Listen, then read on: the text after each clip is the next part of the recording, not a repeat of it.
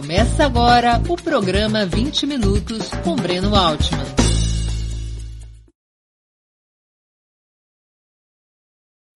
Bom dia!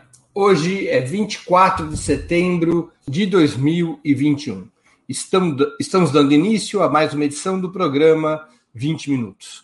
Nosso convidado é Gastão Wagner, médico sanitarista, professor titular do Departamento de Saúde Coletiva da Unicamp e secretário executivo do Ministério da Saúde durante o governo Lula, durante o primeiro governo Lula.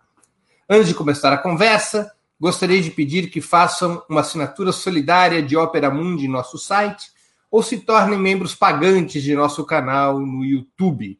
A imprensa independente Opera Mundi precisam da tua ajuda para se sustentar e se desenvolver. Também peço que curtam e compartilhem esse vídeo além de ativarem o sininho do canal. São ações que ampliam nossa audiência e nossa receita publicitária. Nossos espectadores também poderão fazer perguntas ao convidado.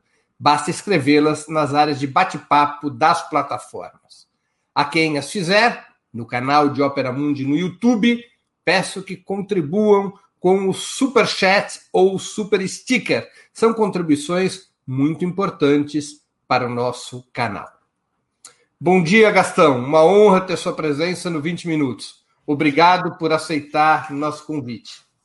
Bom dia, Breno. Eu que agradeço. Prazer te reencontrar à distância. Gastão, o SUS tem sofrido, o Sistema Único de Saúde, tem sofrido a maior provação de sua história durante a pandemia. Na tua avaliação, apesar da saúde estar há décadas como o problema número um dos brasileiros e brasileiras nas pesquisas de opinião, o sistema tem sido capaz de atravessar com sucesso o atual cenário? É, tem sido capaz de atravessar. O sucesso nós temos que interrogar. Mas tem sido capaz de sobreviver, que já é uma grande coisa, porque o SUS é uma política pública, né, Breno? É uma típica política pública, financiada com orçamento público, é, faz parte da tradição é, do século XX, da, da, da é, inspirado no, no, sistema da antiga União Soviética, no, no NHS do Reino Unido, é, é, também em Cuba, na Espanha, Portugal. O SUS é um, é um, é um, um filho mais novo dessa tradição. Né?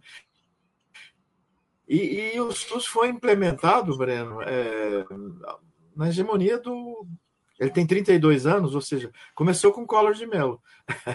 Tivemos um, um, respiro aí, né, com os governos, mesmo Fernando Henrique, ele colocou Serra, eles é, não eram a prioridade absoluta, mas não eram contra o SUS, não desmontavam, né?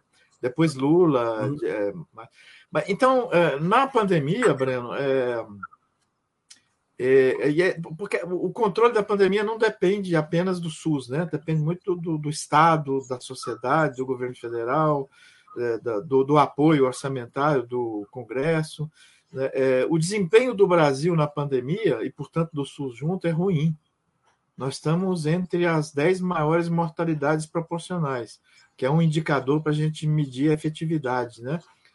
Se a gente comparar o Brasil com a Indonésia, que tem uma população semelhante, tem um SUS mais fraco, tem uma desigualdade social bastante grande, né, é, eles têm 10 vezes menos mortes por mil habitantes, por, por um milhão de habitantes, do que o Brasil.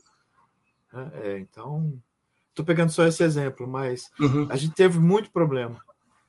Agora, esses problemas você acha que são originários é, do próprio SUS, da maneira como ele se organiza, da maneira como ele atua, ou a responsabilidade recai fundamentalmente em, em, é, na na forma como o governo federal agiu? A forma federal, com que o presidente, é, com que o presidente e o governo federal é, agiram é, foi um fator muito importante no, no insucesso do Brasil para o enfrentamento da pandemia, quase 600 mil mortos, né? É, e um número de casos bastante grande. É, retardou o processo de vacinação e tal. É, agora, o SUS, né, é, se você pegar mesmo a Fiocruz, o Instituto Butantan, é, é, o SUS foi impondo, né, através da sua história, é, e, e, por pressão da sociedade, inclusive com certo apoio no Congresso, muito maior do que no governo federal, é, uma dinâmica. Hoje nós estamos sendo vacinados, o Brasil está produzindo vacina, a Fiocruz está é, incorporando tecnologia da, da AstraZeneca, o Butantan vai fazer sua vacina própria, é, enfim, nós estamos atrasados, mas o SUS demonstrou um desempenho muito bom. É, o, o, muito bom assim, razoável. É, a parte que cabe ao SUS, né? É, o SUS priorizou os casos graves. É, então, o, o, ano passado, a gente teve acima do teto do, da, do, do repasse tradicional para o SUS 40 bilhões de reais. 90% desses 40 bilhões foi gasto em terapia intensiva para os casos graves. E, e, e, a gente não investiu na atenção primária, que, que é, deveria fazer a parte de promoção, de prevenção, de bloqueios, é, de, de, de isolamento de cada escola, de cada família, de cada pessoa a gente teve uma atuação muito frágil é, é, além dos hospitais, além da terapia intensiva. Né? É, um modelo diferente de como atuaram governos mais bem-sucedidos, como o de Cuba, do Vietnã, Vietnã da, da, da, da China, da Nova Zelândia. Nova Zelândia.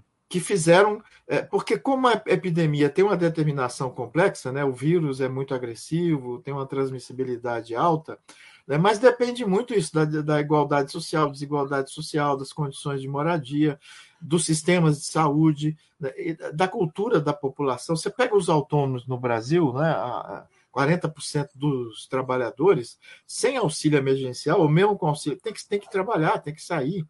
Né? Uma, impressão, uma pressão do empresariado é, sobre o governo Bolsonaro, o, o, Bolsonaro também fazia pressão sobre eles, enfim, mas sobre os governos estaduais e municipais que queriam ter uma postura é, é de acionar a, a, pandemia em várias frentes, né?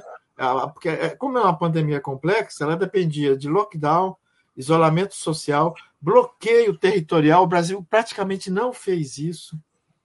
Né? É, é o a... momento em que a pandemia tinha um epicentro em São Paulo e que se bloqueasse São Paulo, mais era, dois, eram, três estados. Eram cinco epicentros, Breno. Era Fortaleza, região metropolitana de Fortaleza, de Recife, Rio de Janeiro e São Paulo, quatro. Se a gente bloqueasse. Brasília também, né? Brasília veio depois, em seguida. Né? Se a gente, o que que esses países que você falou fizeram? O governo, o Estado, né? É, primeiro que conversa com a sociedade. A primeira-ministra da Nova Zelândia, todo dia, a cada dois dias, ia para a televisão e explicava o que estava fazendo, pedia, né? enfim. É, é, a gente tinha que ter bloqueado essa. Agora, a, a, a, essa vertente aí, a, variante é, Delta do Rio de Janeiro, a gente fica esperando, vai, já está em São Paulo, vai chegar no Nordeste, porque tinha que ter bloqueado o Rio. O que é bloquear? Nenhum carro particular circula, não sem emergências. Transporte por caminhão só de coisas essenciais. Aeroporto. Controla aeroporto. Quem tem que fazer isso não é o SUS, é o Estado brasileiro. Né? É, o SUS sozinho não orienta, pede, estimula, tem gente para fazer isso, para participar disso, mas sem a. Ou seja, então depende.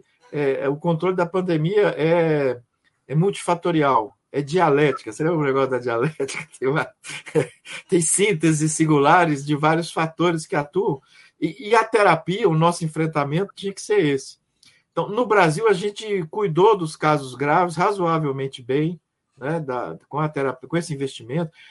O Breno, em um ano, aumentou 40% os leitos de terapia intensiva do SUS, a oferta. É uma coisa assim, quase chinesa. Incrível. Óbvio que teve corrupção, o governador do Rio tá, foi afastado, impeachment por corrupção, na, na compra, na, na, montagem dessas terapias intensivas no Amazonas, está processado, mas nós conseguimos. Agora, na prevenção, na promoção, na educação e saúde, a gente teve muita dificuldade. Agora, o presidente, ele era contra tudo, né? Contra máscara, contra isolamento social, contra bloqueio, contra vacina, e a favor de um do, tal tratamento precoce que não tem efetividade nenhuma. E, e diferente, entendi. Agora, o, você acha que o SUS brasileiro, se tivesse havido uma orientação, um esforço adequado do governo federal e mesmo dos governos estaduais, ele, ele estaria em condições de trabalhar com a lógica da busca ativa, como, por exemplo, fizeram os governos de Cuba e do Vietnã? É, não, é, é, isso depende da atenção primária e da vigilância epidemiológica. A vigilância epidemiológica no Brasil é muito boa, são os epidemiologistas. Né? Aí eles se articulam com a atenção primária, né, que sai a, a, em território, que sai nas comunidades, que vão nas fábricas, vão nas escolas, vão, vão nas casas, enfim. Né? É, a atenção primária no, no Brasil é considerada prioridade desde 1994. Né? É, os sistemas nacionais públicos de saúde, Breno, é, inventaram no século passado a tal da atenção primária. Atenção uhum. primária não é para pobre. E não é para fazer só prevenção, é para fazer prevenção e clínica, promoção, educação e saúde. Uhum. É, é, o, é importante dizer isso: o, o, os sistemas públicos são muito mais efetivos do que o, o, a saúde de mercado, a medicina de mercado, Efetiva é que resolve mais problema, mas são mais eficientes, resolvem mais problema com menor custo. Tem um site da OCDE, que é Saúde OCDE, Health OCDE, que tem convênio com várias universidades e há muitos anos, já uns 20 anos, eles fazem análise, investigação de sistemas comparados de saúde. Né, é, pegam é, países desenvolvidos, Reino Unido, blá, blá, blá, blá né, é, e compara, por exemplo, com os Estados Unidos. Os Estados Unidos está em último lugar tem uma mortalidade maior no enfrentamento da diabetes, na gripe antes da pandemia, né? e as pessoas têm qualidade de vida, têm mais anos de vida e têm qualidade de vida. E o Reino Unido, o NHS, que é um sistema meio que padrão, que a gente usa muito como referência, né? é, gasta três vezes menos per capita do que né? tanto na população em geral, quanto você pega os diabetes, quanto você pega as, as mulheres com câncer de mama. Né? Eles comparam é, países é, como o Brasil, a Argélia, que tem SUS, tem sistemas nacionais, com mais carência, né? com onde não tem, Argentina que não tem, outros que não tem. Né? Aqui na América, a gente tem quatro sistemas nacionais públicos, né? É, que é o Canadá, Cuba, é, cinco, é, Costa Rica, Brasil e Uruguai. São, são, são, ou seja, está na Constituição que a saúde é um direito universal e que tem que ser bancado pelo Estado e pela sociedade. O que não está na Constituição dos Estados Unidos, por exemplo, ou da Argentina. Né? O Chile já teve isso aprovado, o Pinochet retroagiu. Qual foi, no teu, quais foram os sistemas nacionais de saúde que é, tiveram maior eficácia, maior eficiência na pandemia? É, são esses países que agora o sistema teve sincronia com a política governamental, tá? tanto do, dos governos nacionais quanto dos governos provinciais, regionais. Né? A Itália tem um bom sistema de saúde, mas o governo foi um desastre, foi fragmentado. Né? É, então a Itália teve um desempenho tão ruim quanto o Brasil. Corrigiram, né? não ficaram no negacionismo que ficou o governo federal. Breno, aqui o Bolsonaro, depois que ele demite o Mandetta, acho que o Mandetta ficou um mês, 45 dias, sei lá quanto, parece que ficou muito tempo, né? Que era o começo. É, ele paralisou o Ministério da Saúde. O SUS tem problemas estruturais crônicos de antes da pandemia. Um deles é o grau de fragmentação. Uhum. O, o, Brasil é um país muito, é, é, muito não. O federalismo nosso ele, é, ele chega até o município. É isso que o Bolsonaro fala que não pode fazer nada porque o Supremo diz que estados e municípios têm autonomia, secretarias estaduais, municipais, os governadores, os prefeitos, é, é, é, que tem uma ação complementar. Essa ação complementar dá um trabalho danado se misturar isso com clientelismo, com política de grupo, né, que é característica do, do, do Estado brasileiro, né? É uma apropriação do orçamento, mesmo sem privatização, uma apropriação por interesses privados, pelas emendas parlamentares, pela compra de. Ou seja, então, esses problemas já são estruturais do SUS. Com a postura do Bolsonaro, a fragmentação aumentou. Uhum. Eu tive esperança, vários sanitaristas tivemos, que apesar da, da desconstrução do Ministério da Saúde, em um mês ele desmontou, é, é os governos estaduais e municipais e o Conselho Nacional, a gente conseguiria manter uma integração. Não conseguimos. Por exemplo, não conseguimos acionar a atenção primária. Quer dizer, países que têm um sistema público de saúde universal e tiveram um governo sintonizado com o combate público à pandemia tiveram resultados mais eficazes. Seria o caso, por isso, Cuba, porque Nesse, isso explicaria o sucesso de Cuba e do Vietnã. E o que, que, explica o fracasso de um país tão rico quanto a Bélgica? A Bélgica tem a mesma população cubana e a taxa de transmissão deles é várias vezes superior à cubana, e a taxa de letalidade, então, chega a ser 40, mais de 40 vezes superior à cubana. O que, que explica isso? Então, Bélgica Itália, vários países europeus começaram muito mal, né? Começaram muito mal. O governo federal, o, Reino Unido começou mal, o Boris Johnson, só que ele voltou atrás. Ele teve, ele teve Covid. ele teve o Covid grave, foi parar no, no, no hospital. Aí ele falou: opa! Ele saiu agradecendo o NHS, né? Inclusive, eu, as duas pessoas que cuidaram deles eram migrantes, era uma portuguesa, é, é, médica ou enfermeira, e o outro era eu não me lembro, mas é algum, algum país ocidental. Ou seja, ele agradece ao, ao médico à enfermeira que cuidou dele, ao NHS, e aí ele passa a ouvir o NHS, ele, a gente consegue fazer essa sincronia. Bélgica, a Suécia, cara, Suécia. Suécia tinha um governo social-democrata negacionista. Né? Eles apostaram na imunidade de rebanho durante muito tempo. Então a Suécia não tem a mortalidade da, da Bélgica, mas tem uma mortalidade muito alta. Né? Eles deixaram solto, deixaram correr solto. Solto, escola, tudo, tudo aberto. É, recomendava máscara, mas não com muita. Né, subestimaram, ou seja, tiveram uma postura negacionista durante muito tempo. Tiveram um desempenho ruim, recuperaram, é, voltaram atrás. A Itália, principalmente a Itália, algumas regiões da Itália, né, é, que não tinham governos fascistas lá de direita, alguns do norte lá, que mantiveram o negacionismo, uma mortalidade alta, grande parte da Itália passou a fazer o recomendado pela OMS, que são essas quatro, cinco medidas, né? Uhum. É, isolamento, bloqueio, é, esse, essa vigilância comunitária com atenção primária, é, que, que esses países fizeram, e, e investir rapidamente em vacina. Agora, Gastão, é, muita gente associa a capacidade de combate à pandemia a recursos. Nesse sentido, chama atenção o caso cubano, porque Cuba tem, mesmo tendo tido nos primeiros meses desse ano um pico de transmissão, Cuba tem resultados muito importantes no combate ao novo coronavírus e, e no desenvolvimento de vacinas com recursos muito inferiores ao de, de outros países, especialmente por conta blo do bloqueio das sanções americanas. Como é que se explica isso? Tem várias explicações. Uma delas é, é os antecedentes do Sistema Nacional Público de Saúde de Cuba. Cuba investe desde o Fidel Castro, é, é até maníaco, formou mais médico que o necessário, tanto que tem para fazer missões fora. Então, investimento na área hospitalar. Atenção primária, lá, as equipes de saúde da família, que a gente chama aqui, eles chamam equipe de atenção primária lá em espanhol, tem cobertura, ou seja, todas as famílias têm o seu médico, a sua enfermeira de família, 100% da população, 98%, tem uma parte que se recusa, né? é, como o NHS. Então, assim, tem antecedentes de investimento que, quando vem a pandemia, não pega de calça curta. Só para se comparar com o Brasil. A, nosso, a nossa cobertura, o acesso de equipe de saúde da família, de atenção primária aqui, é 40 e poucos por cento. Eu fiz uma campanha, vários outros fizemos, para a gente montar 20 mil equipes a mais de saúde da família. Nós temos 30 mil.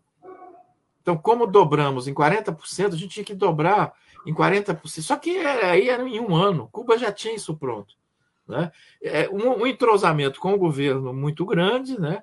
É, e uma sociedade é, muito, a gente chama de proativa, né? autônoma, é, é, em relação à sua, à sua saúde. É, o pessoal lá tem noção de alimentação, de higiene, é, de, de, de espírito coletivo, comunitário, é, diferente do Brasil. Né? O Bolsonaro, a gente fala ele, mas grande parte da sociedade brasileira é, tem uma dificuldade de cuidar da comunidade, do coletivo, de pensar na família. Nós temos uma tradição né, é, que vem do neoliberalismo, mas que vem do escravagismo, que vem. É, nós somos um país difícil, né? Nós tivemos pouca experiência de eh, solidariedade democrática, de solidariedade comunitária. Tudo isso reflete, né? O socialismo funciona melhor no combate à saúde do que o capitalismo, Gastão? Sim, porque todos os países sociais têm sistemas nacionais públicos. E os sistemas capitalistas, como é o Reino Unido, que montaram sistemas de verdade, aí é outra coisa que eu queria falar do SUS, que tem que mudar a pergunta.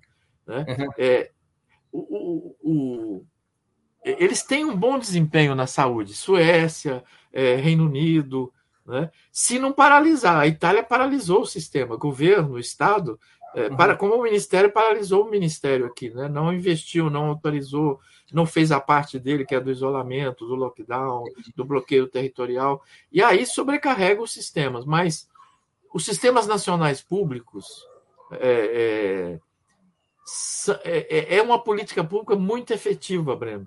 Eu, eu, eu recomendei esse site, né?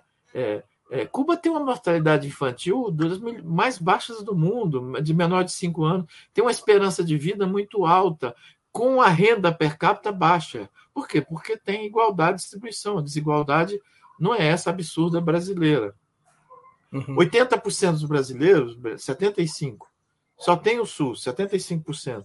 E na crise vai, vai para 80%. 70% das famílias brasileiras que só usam o SUS vivem com menos de três salários mínimos, três salários mínimos para baixo. Então, a desigualdade aqui é brutal. Desses 70% que usam o SUS, a metade, mais da metade, 40%, é, 50%, é, vivem em territórios urbanos, em, em, padrões de urbanização inadequados, antigamente chamado de favela. Sem saneamento, sem é Isso, estrutura. Sem estrutura, né? É, mas o que eu ia criticar do SUS aqui no Brasil, apesar da nossa assim, reformar, a gente tem que voltar às raízes, né? É, o SUS tem um problema, é, é além do financiamento, né?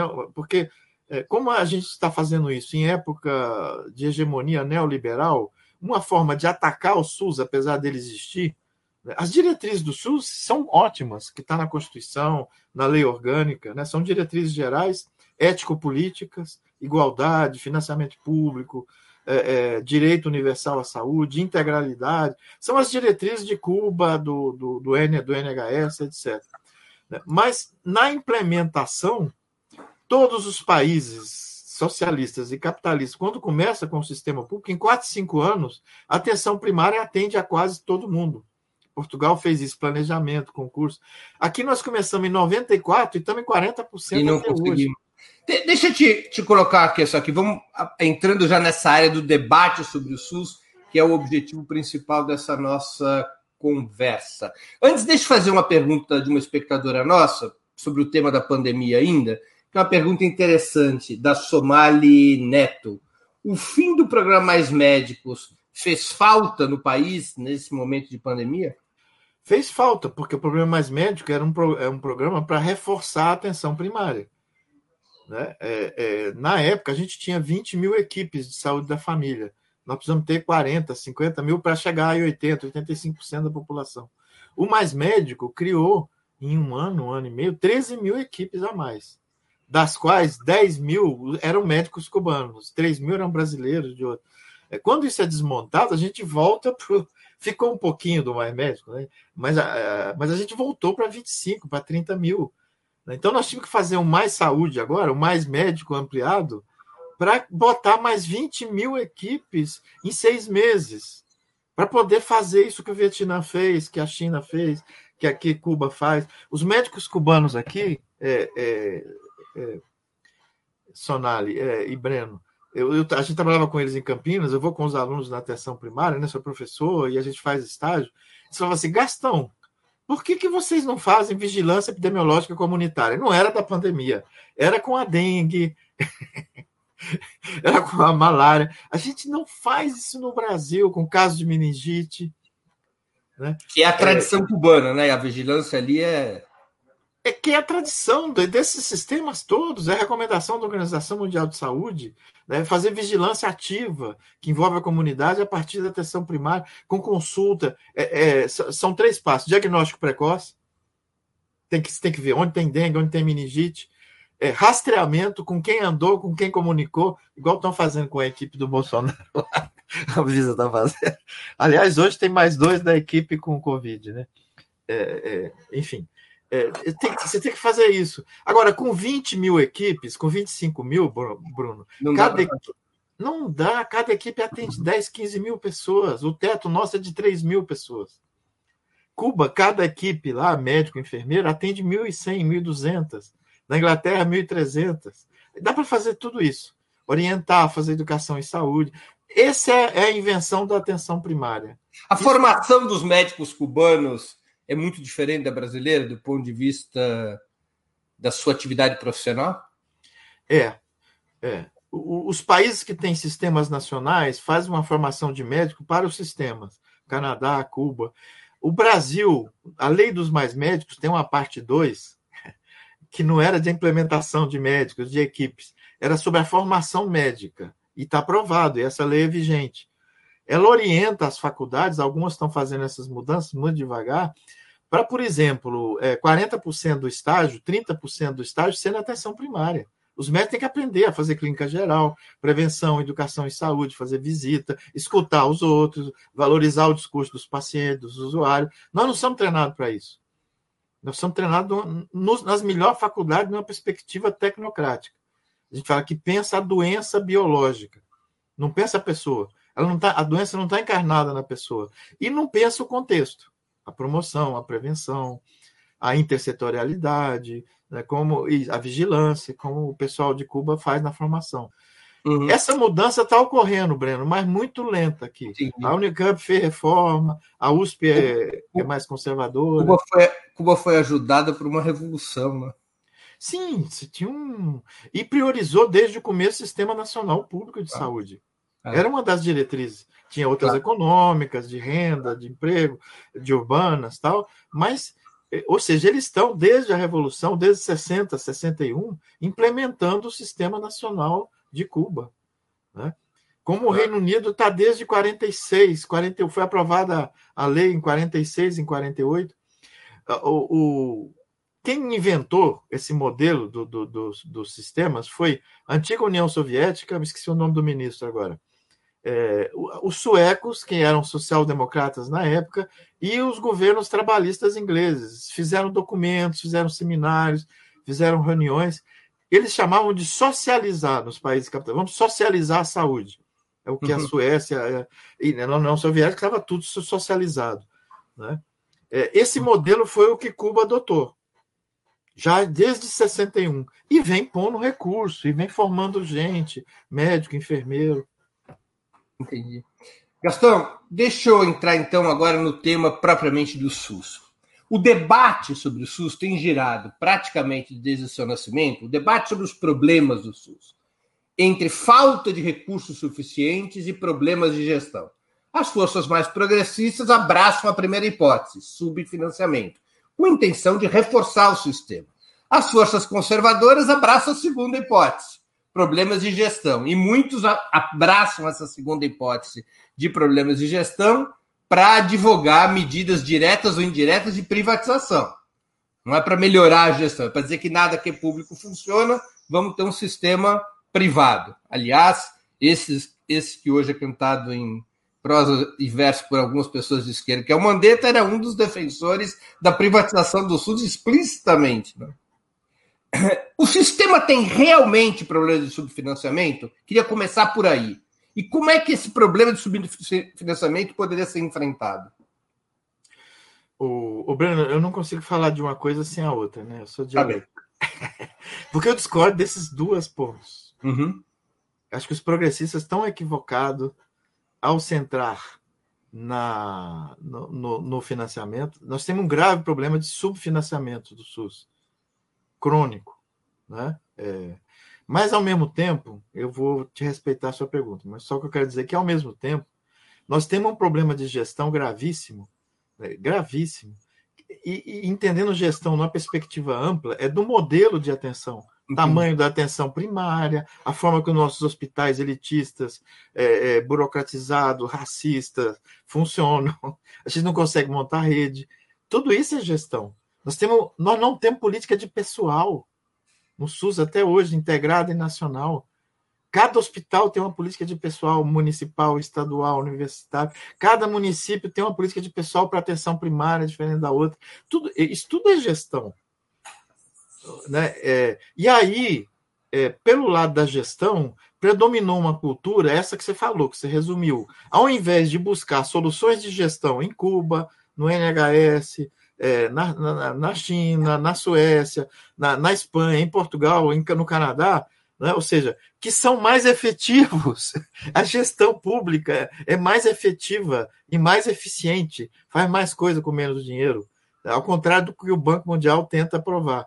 Né? Em vez da gente buscar soluções lá para o Brasil e adaptar aqui, singularizar, antropofagia, fazer isso, né? É, o que que o que que a gente fez?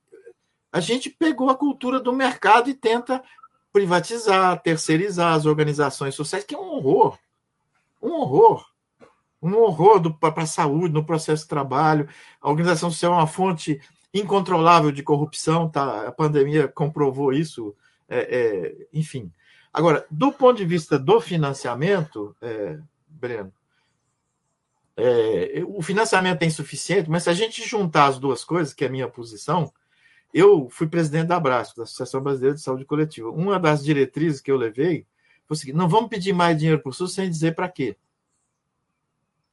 Então, sabe, os, os progressistas ficam pedindo mais dinheiro, esse dinheiro vem e vai tudo para privatização. Vai tudo para comprar hospitais terciários, hospitais privados, hospitais de excelência. Pagar isso, isso. Isso, então. Então, eu, eu tenho proposto o seguinte: vamos pedir dinheiro, por exemplo, nós queremos 20 bilhões a mais no SUS por ano para chegar a atenção primária da equipe de saúde da família para 90% das pessoas. E fazer política de pessoal adequada. Nós queremos 20 bilhões a mais para, em quatro anos, fazendo diagnóstico em cada região, a campanha que eu ando fazendo, outros andamos fazendo, né? É, para identificar as filas, os vazios assistenciais por região. O Brasil, o SUS é dividido em várias regiões, quase 400, 300 e tantas. Os estrangulamentos, além da atenção primária, são diferentes em cada região. A fila é maior para câncer de mama em Fortaleza, na região de São Paulo, Campinas, não é, é cabeça e pescoço, é outro tipo de câncer, né? É, a gente pode fazer, nós temos dinheiro, 40 bilhões a mais para o SUS, né? Enfim, é, o governo federal, se a gente fizer uma, uma, uma padronização pela inflação do orçamento federal do SUS, é, ele parece um eletrocardiograma de morto, Breno. eletrocardiograma de morto, só por falar quem não é da, da enfermeiro, é horizontal é, é, a gente não conseguiu aumentar. E quando o SUS foi montado, o SUS foi montado né, em 90, em 91, o governo Collor, ele retira um aporte orçamentário que vinha da Previdência para a saúde. Era 38% do orçamento do novo SUS. Isso nunca foi reposto. É, o, o, governo Lula, que eu participei, a gente priorizou, ou depois, priorizou mais médicos, priorizou o SAMU, a urgência e emergência, mas não chegamos a aumentar em 30%, 40%, né, porque tinha um conflito entre a área da saúde e área do planejamento. Eu vivia brigando com o Palocci, com, com, com o Guido, com o Guido, eu e outros. Né? É, é, o, o Haddad na educação também. Ou seja, a gente tinha um conflito interno e uma pressão externa. Né? Não tinha o teto de gastos, mas a, o ajuste fiscal, a responsabilidade fiscal, essas coisas todas, é, que dificultou muito o SUS ter um apoio. Como é que o SUS cresceu, Breno? Isso os economistas da saúde estudam. Cresceu porque aumentou o gasto municipal ao longo dos 32 anos, muito. Os municípios, quando o SUS começou, financiavam 8% do sistema de saúde. Hoje, eles funcionam 30 e tantos por cento. Os estados é, financiavam 12%, hoje mais 20%. Então, hoje, o governo federal financiava quase 80% quando o SUS começa. Perdeu 38% de saída por cento. Né? É, os estados só muito recentemente começaram a botar mais orçamento, deixaram com o governo federal e estadual, fingiram de morto, a maioria dos estados. Os estados do Nordeste agora dobraram, triplicaram o investimento, agora e alguns anos passados. Né? E os municípios, por pressão local, por pressão do movimento sanitário, para ganhar a eleição, né? É, gasta com atenção primária, com saúde mental, como, como o Davi fez em Santos, como eu fiz aqui em Campinas, como secretário, ele também como prefeito. Né?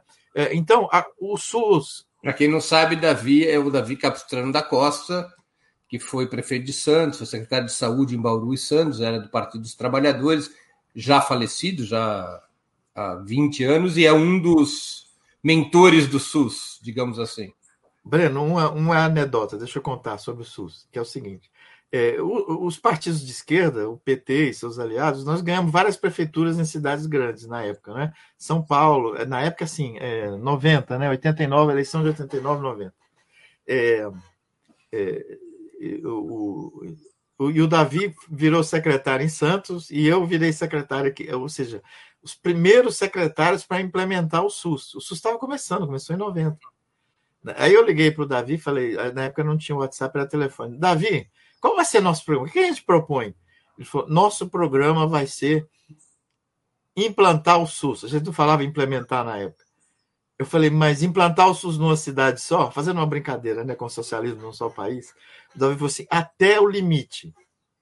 Até o limite. Nós vamos tomar o céu de assado, tudo, atenção primária, rede, integrar hospital, vigilância à saúde, melhorar salário. Vamos no limite, reformular o que tem que reformular, que é gestão modelo de saúde mental, é, modelo da atenção primária, modelo. A gente fala modelo é a forma de funcionar, é o processo uhum. de trabalho, o jeito de, de, atender, é o nosso jargão, né? Eu saí falar isso para todo mundo, Hugo. E fizemos isso. O nosso programa, os prefeitos, os candidatos, as candidatas a prefeito, a Erondina em São Paulo, Jacobitar aqui, a Thelma lá, é, é, colocaram isso no programa. Nós, nós falamos, aparecemos nos programas de televisão, dizendo que a gente ia implantar o SUS, nosso, que tinha acabado de ser aprovado na Constituição. A gente queria fazer igual Cuba, vamos sair implantando é, o SUS. Mas, enfim, o SUS hoje tem 240 bilhões, 120 bilhões do governo federal por ano e 120 bilhões. Com o teto está parado e caindo um pouquinho há uhum. vários anos, desde Temer para cá. Né? Caiu de 2020 para 2019, exatamente no ano da pandemia, Caiu 14%, né? Por causa da emenda constitucional. 14%. A gente conseguiu 40 bi. É, Na pandemia. Isso, pelo Congresso, o ano passado. Esse ano não, zero. Então, esse ano nós estamos com menos do que 2019. É, tem até um outro dado aqui interessante para reforçar a tua argumentação. Até 2014, 2001 a 2014, por 13 anos, pega fundamentalmente governos petistas, os gastos públicos com saúde por habitante vinham crescendo. Apenas entre 2008 e 2014 subiu 29,61% em termos reais. R$ 1.097 e R$ 1.094,87 era o valor em 2001. Em 2008, pulou para R$ 1.419,08 por habitante em 2014. Mas desde 2015, esse crescimento estagnou, com viés de queda, porque entre 2014, 2019 e 2014 caiu 1,44%, né? Isso. E agora, vai, isso é antes da emenda de gasto, do teto de gastos. Provavelmente, quando 2020 entrar na estatística, a queda é ainda mais forte, mesmo com as verbas extras da pandemia. O, o, o Breno, mas o que eu defendo para os meus companheiros progressistas aí, que, que criticam muito a, a coisa financeira, né, é, eu, eu, tenho algumas diretrizes. Falo, não, não, não, não pede dinheiro sem dizer para quê. Isso é uma coisa, né? É, uhum. e, e, segundo, nós temos que pensar uma gestão pública. Né? Eu tenho uma proposta, eu e vários outros colegas. Eu, em quatro anos, a gente acaba com as OS, fecha todas as OS. Em quatro anos, a gente pode ter uma política nacional integrada de pessoal, com carreiras, carreiras para atenção primária, multiprofissionais, carreiras para hospitalar, né? É, é, sobre isso, eu... até eu queria te fazer uma pergunta específica, assim, pra, falando aqui para os nossos espectadores que não são médicos, não são enfermeiros, não acompanham essa questão. Assim, me perdoe te interromper, mas apenas para a gente poder organizar um, um, para as pessoas que têm pouca especialização na área. Quando o SUS foi criado, na Constituição de 88, depois formal, é, vamos assim, a legislação infraconstitucional estabelecida em 1990, tinha muita força o conceito de descentralização. Era muito forte essa ideia. O próprio nome é sistema e não serviço. A ideia de sistema é uma ideia que cabe um monte de coisa debaixo de um guarda-chuva. Se fosse um serviço, era uma outra história. Eu me lembro até que chegou a haver um momento em que se debatia se chamasse sistema ou serviço. Eu me lembro do Davi comentar isso. E, então, o próprio nome indicava uma complexa rede de serviços municipais e estaduais, sob o comando das prefeituras e dos estados, com financiamento e complementariedade de programas federais. Na prática, cada prefeito, hoje, ou cada governador, mas especialmente cada prefeito, pode fazer o SUS da maneira que lhe aprover. Tá certo? É assim que funciona. Não. Mais ou menos. É, autonomia é relativa, é complementar. Relativo, né? sim. Eu digo, mas ele, ele, pode decidir se ele vai ter um sistema inteiramente é, estatizado na cidade, se ele vai abrir para as OS. Não pode. tem uma regra. Pode, pode. Ele pode ele, ele tem uma autonomia relativa, mas muito forte em relação a como autonomia. organiza. Isso. Então, cada. E muitas vezes muda de prefeito, muda o sistema. Isso. Muda o sistema. Você acha que esse modelo perdeu vigência? Tem que ser trocado por outro modelo? É, ele tem que ser reformulado, corrigido. Eu proponho que essa dialética centralização-descentralização seja repensada. Por exemplo, a política de pessoal. É impossível ter política de pessoal de forma desse cada município, cada. Eu, eu, eu proponho uma política nacional integrada. Eu, eu, é, é, eu, eu, defendo a diretriz de gestão de integração, não de privatização, de integração. Então, por exemplo, eu defendo que é, a gente, o SUS inventou as comissões bipartites estaduais e tripartites, que é, que é para produzir consenso. Né? A integração tem que ser compartilhada, tem que ser negociada com cada município, é, com cada, com os municípios, com os estados. Ainda tem os usuários e trabalhadores que têm assento também. Né? Então, nós temos que ter uma estratégia de gestão compartilhada e integrada. E ter diretrizes nacionais construídas de baixo para cima. Como é a Política Nacional de Atenção Básica? Como foi, como é a Política Nacional de Saúde Mental? A Política Nacional de Saúde Mental começou em Bauru, começou em Santos, começou em Belo Horizonte, começou em Campinas, é, começou em Porto Alegre. Né? Ela só vira política nacional como diretriz, com estratégias de financiamento, de CAPES, de saúde mental, de bolsa saúde mental, etc., bolsa financeira, é, é, em 2001. Antes, os municípios e alguns estados estavam bancando sozinhos os novos serviços. Santos começou a, a, fazer atenção integral para as pessoas que viviam com HIV, que vivem com, com HIV, antes da, do decreto nacional. Antes do decreto. Essa, essas, essa, a política de AIDS, saúde mental, as, as, principais políticas, elas foram virando políticas nacionais de atenção básica, aprovada pela tripartite, pela bipartite e pelo Conselho Nacional de Saúde, com base em experiências locais, regionais. Né? E eu estou chamando esse processo de integração compartilhada. Né? E eu defendo é, é, que a, a comissão tripartite crie é, isso é subconstitucional, não tem que mudar a Constituição, não precisa mudar a lei do SUS, é uma autarquia especial para ter política nacional integrada de pessoal. Não, deixa fazer uma... Você propõe a federalização do SUS? Não, não, não, de jeito nenhum. Não é, é fazer é do SUS o que é o Serviço Nacional Inglês. Não, de jeito nenhum, ou cubano, não. É, a, a gente tem que manter porque é constitucional. Não, eu digo, mas como, como se puder, tivesse, houvesse força para mudar a Constituição. Eu seria contra, contrário. Contra, porque se a pessoa federalizar, fica na mão do Bolsonaro. O que eu defendo é criar. É sim, porque vai repetir, não, não pode não ser de extrema direita, mas entra tudo quanto é maluco. A gente vê isso nos municípios. O bispo Crivella destruiu quase 30% da atenção primária do Rio em quatro anos. Desmontou. Mas, enfim, o que eu defendo é, é, é, é integração. A gente ter diretrizes nacionais de política de pessoal, diretrizes de carreira. A seleção pode ser estadual, porque o Brasil é muito grande. O concurso público, a seleção pública, você faz em São Paulo. Mas você tem diretrizes para atenção, como foi o Mais Médicos. O Mais Médicos foi uma primeira experiência dessa. Né? O, o Ministério da Saúde entrou junto com os municípios tanto na seleção, na captação de médicos, quanto no pagamento, não era salário, era bolsa, mas quanto no pagamento disso. Então, eu defendo criar uma autarquia especial, é, é, tripartite, a gestão local. Então, se, se, se trabalha na, na, na, atenção primária de Campinas, o gestor é o local. Você trabalha no hospital universitário de, de universidade pública, que é do SUS também, os hospitais das clínicas, a gestão é local.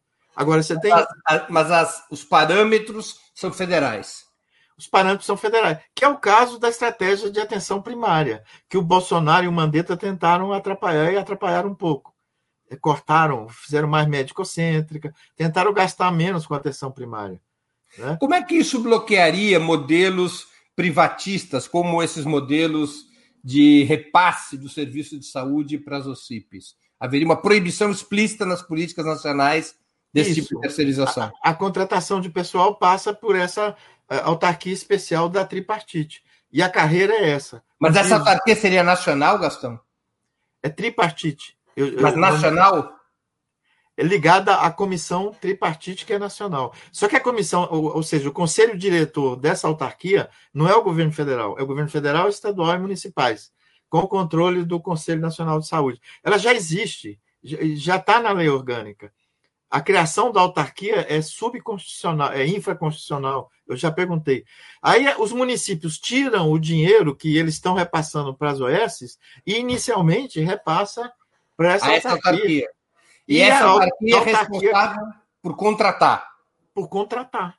Mas não por construir hospitais ou. Não, não, não. Só contratação de pessoal. Isso. A, a, o planejamento da construção de hospital deve ser regional e não, não em cada município. Com o quê? Com as comissões tripartites regionais. Parte do orçamento não tem que ir nem para o Estado, nem o governo federal resolver sozinho. Tem, tinha, em outros países é assim. Vai para a região, a região tem um milhão, um milhão e quinhentos, até dois milhões de pessoas. O que é, que é prioritário aqui?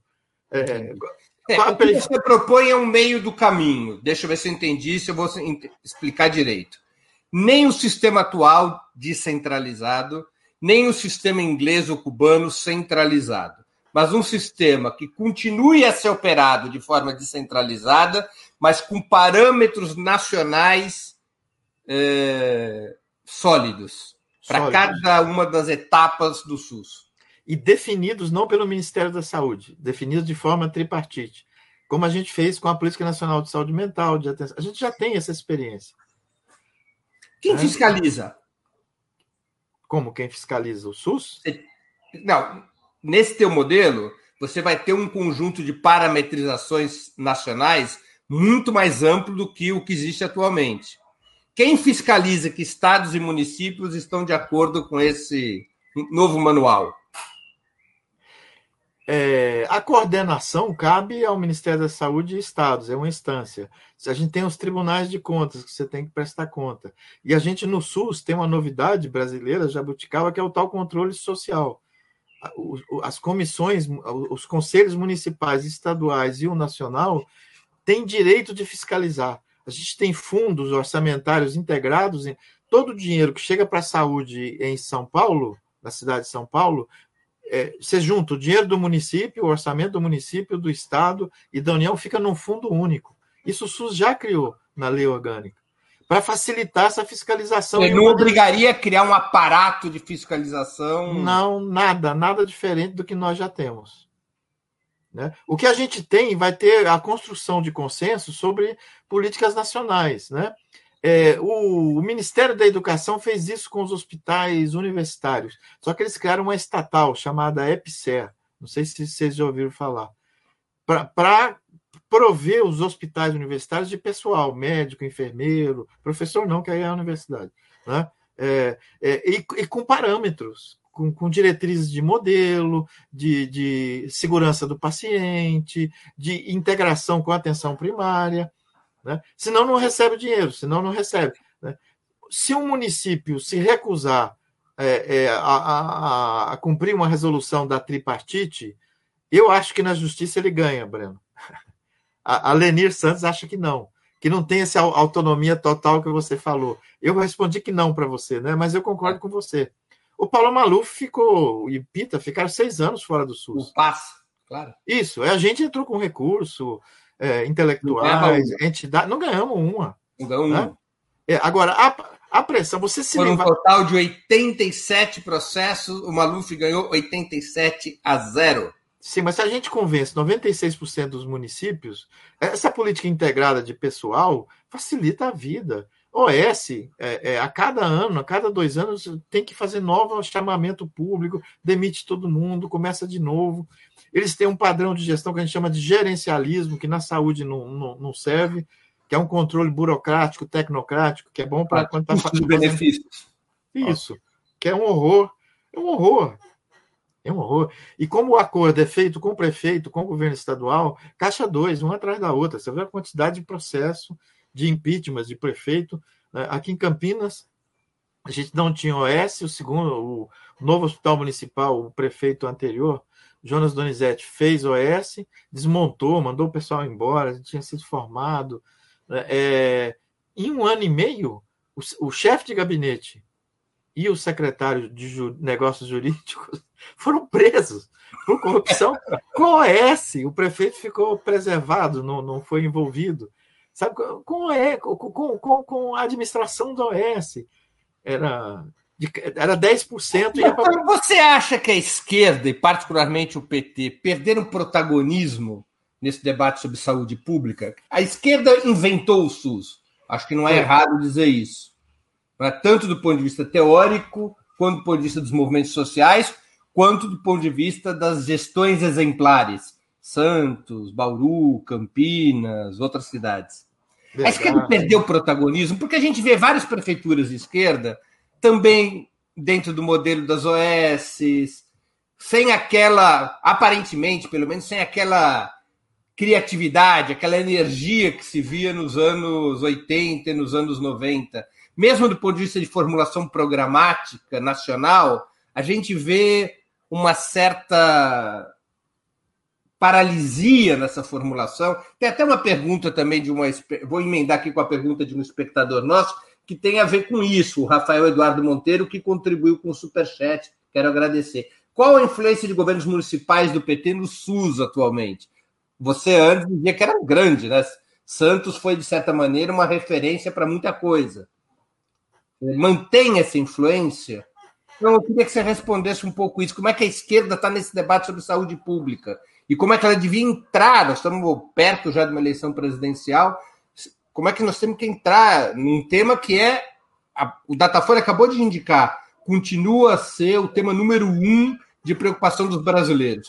Não é desemprego, não é corrupção, não é segurança, não é educação. O tema número um há 39 anos é saúde. O, o, o Breno, eu com coração partido, eu tenho que reconhecer que perdemos protagonismo, sim. Perdemos muito protagonismo. Em parte por aquela polarização que você iniciou essa discussão sobre o SUS. Os progressistas nos, nos centramos no financiamento, só fala de economia. A gente parou de falar do sofrimento do povo, das necessidades, da agonia, e paramos de pensar a gestão pública. E, e, aí, o, os governos de esquerda, todos, estaduais e municipais de esquerda, e do PT inclusive, entraram na OS. E diz que não tem saída. Que não tem saída. Não tem saída dentro do. do da, da, né, é, é da, é, da, não se propuseram a reformar a administração direta na saúde, na educação. Administração direta, Breno, é, eu sou contra a privatização, terceirização, mas a estrutura do Estado brasileiro é pensada para área jurídica, exército, para burocracia hierarquizada. Não serve para a educação nem para a saúde. Nós temos que ter. Então, tem que inventar uma gestão pública. Quando a gente nega que tem problemas de gestão, porque esse discurso da, da gestão ficou com, com o INSPER, né? Estou citando o instituto aí do, que, que, que, tenta trazer soluções de mercado, terceirização, é, é, privatização, parceria público-privado. Isso passou a ser a varinha de condão que vai resolver todos esses dilemas estruturais do SUS, sabe? É, é, a gente não enfrenta esses dilemas estruturais. A gente não enfrenta. A gente, quem, quem é a gente, né, Carapalho? Estou falando da esquerda em geral, com exceções. Agora, a esquerda continua produzindo é, o mais médicos. A EPSER é uma proposta de esquerda, essa que eu falei do MEC. Haddad, Adriano Massuda, as pessoas que ajudaram a construir isso, é, são nós. Só que são gambiarras, Breno. eu uso gambiarra, todo mundo usa gambiarra. Mas a gente tem, usando determinismos estruturais aí das feministas negras, a gente tem, dos feministas, do, do enfim, a gente tem é, é, esse problema do grau de fragmentação, da baixa integração, é, é, é é estrutural. Não ter política de pessoal, cara, na saúde, não tem viabilidade. A área de saúde no mundo inteiro, Cuba, todo mundo fala isso, tem investigação, ela é os, os tecnocratas falam que é recurso humano intensivo, é trabalho intensivo. A gente acha que o orçamento da saúde, a maior parte vai para equipamento, para terapia intensiva, vai para pessoal no mundo inteiro. Eu fiz esse estudo.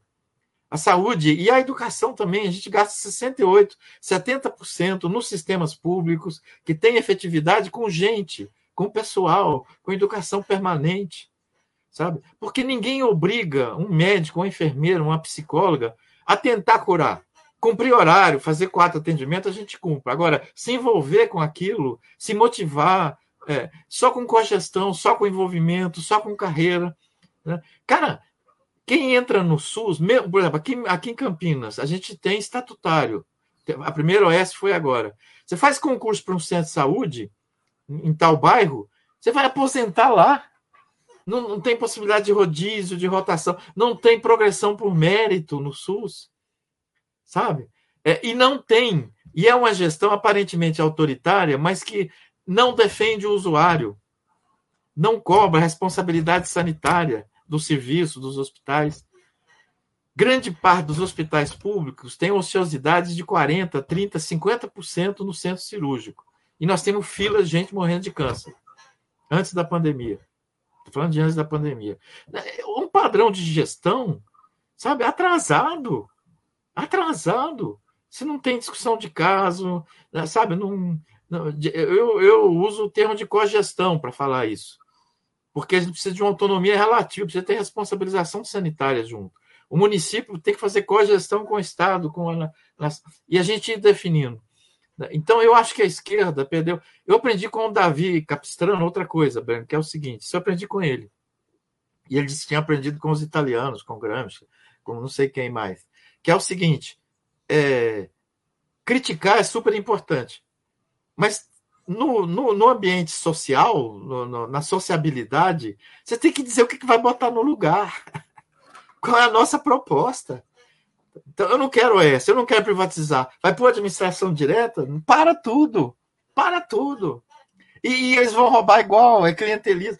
O, o Breno, deixa eu te falar uma coisa que não custa nada, que eu estou fazendo uma campanha com várias adesões todos os cargos de gestão do SUS, vê se não tem problema de gestão. Todos os cargos de gestão do SUS são cargos de livre provimento do prefeito, do governador e do presidente da República, ou do ministro, secretário estadual, município. Todos.